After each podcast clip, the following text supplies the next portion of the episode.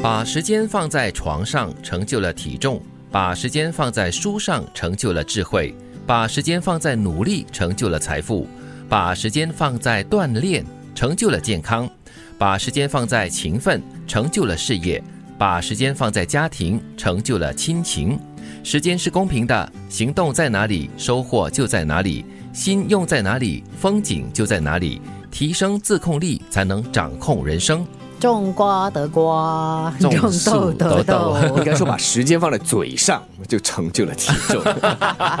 哎，也对吼。哦，因为在床上没有动吗？没有活动力嘛？对，就会长脂肪了。我赖在沙发上也可以。对对对，意思是一样的。对了，对，我也常常听到人家说，就是一个人的时间花在什么地方是看得到的，就是你的肉眼是看得到的。对，哎，所以哈，就第一句话来讲的话，你要两者皆宜，你一定会想要。瘫在沙发上的，嗯，但是你瘫在沙发上的时候，可不可以看一下书啊？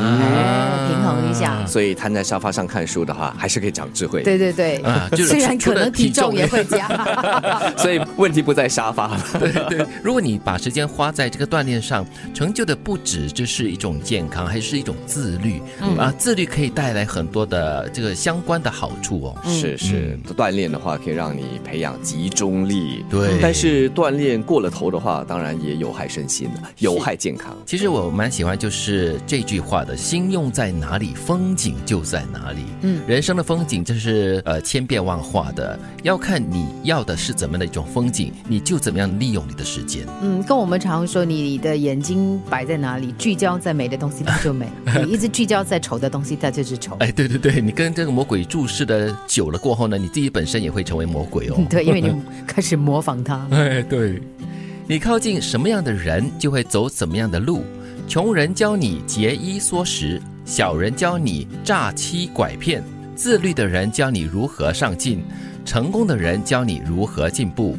人最大的运气不是中大彩，而是某一天你遇到一个人，他打破了你原来的思维，提高了你的认知，带你走上更高的境界。其实限制你发展的，往往不是智商和学历。而是你所处的生活圈和工作圈，近朱者赤。嗯，我想到了以前一位激励讲师讲的人脑联网，就是你跟什么人在一起，你跟他们多交流，你会被他们影响。哎，人脑联网，联网，互联网哦。因为你跟他们相处，我在想，在一定程度上，你也需要迎合他们，配合他们的喜好啊、作风啊，所以渐渐的，你的习惯也会培养起来。是，其实如果你固定生活在某一种圈子里面的话，你会习惯一些东西，会把很多东西视为理所当然。嗯，但是当你去接触不同的人的时候，你发现哦，其实你可以从不同的角度来看事情。其实我在大学的时候呢，就参加了这个戏剧学会嘛，中文戏剧学会，然后大家都对戏剧充满了热忱，